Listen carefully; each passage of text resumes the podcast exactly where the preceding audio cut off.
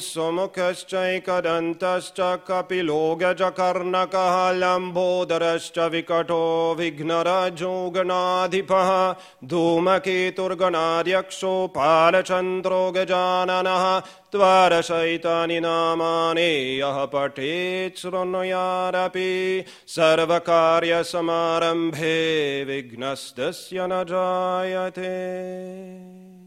ॐ शुक्लां भरदरं विष्णुं शशिवर्णं चतुर्भुजं प्रसन्नवदनं ध्यायेत् सर्वविघ्नोपशान्तये।